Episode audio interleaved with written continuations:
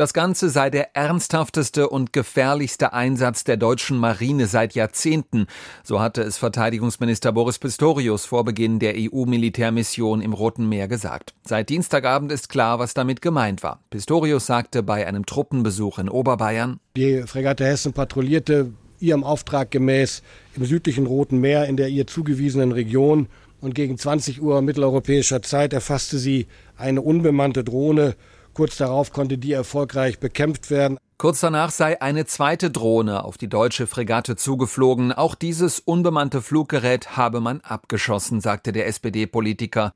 Ein Sprecher des Verteidigungsministeriums sagte in Berlin, dass die Besatzung der Hessen die erste Drohne mit der Hauptbordkanone abgeschossen habe. Bei der zweiten Drohne sei ein sogenanntes Nahbereichsverteidigungssystem eingesetzt worden. Solche Waffensysteme schießen mit kleinen Kurzstreckenraketen auf anfliegende Flugkörper.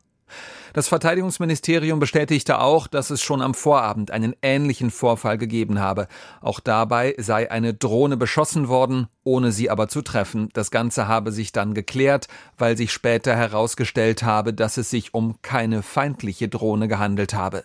Der Militärblog Augen geradeaus und der Spiegel berichten, dass es sich um eine US-Militärdrohne gehandelt habe. Am Freitag hatte der Bundestag die deutsche Beteiligung an der EU-Marinemission EUNAVFOR Aspidis mit großer Mehrheit beschlossen. Ziel ist es, die internationale Schifffahrt vor den Angriffen der pro-iranischen Houthi-Armee zu schützen.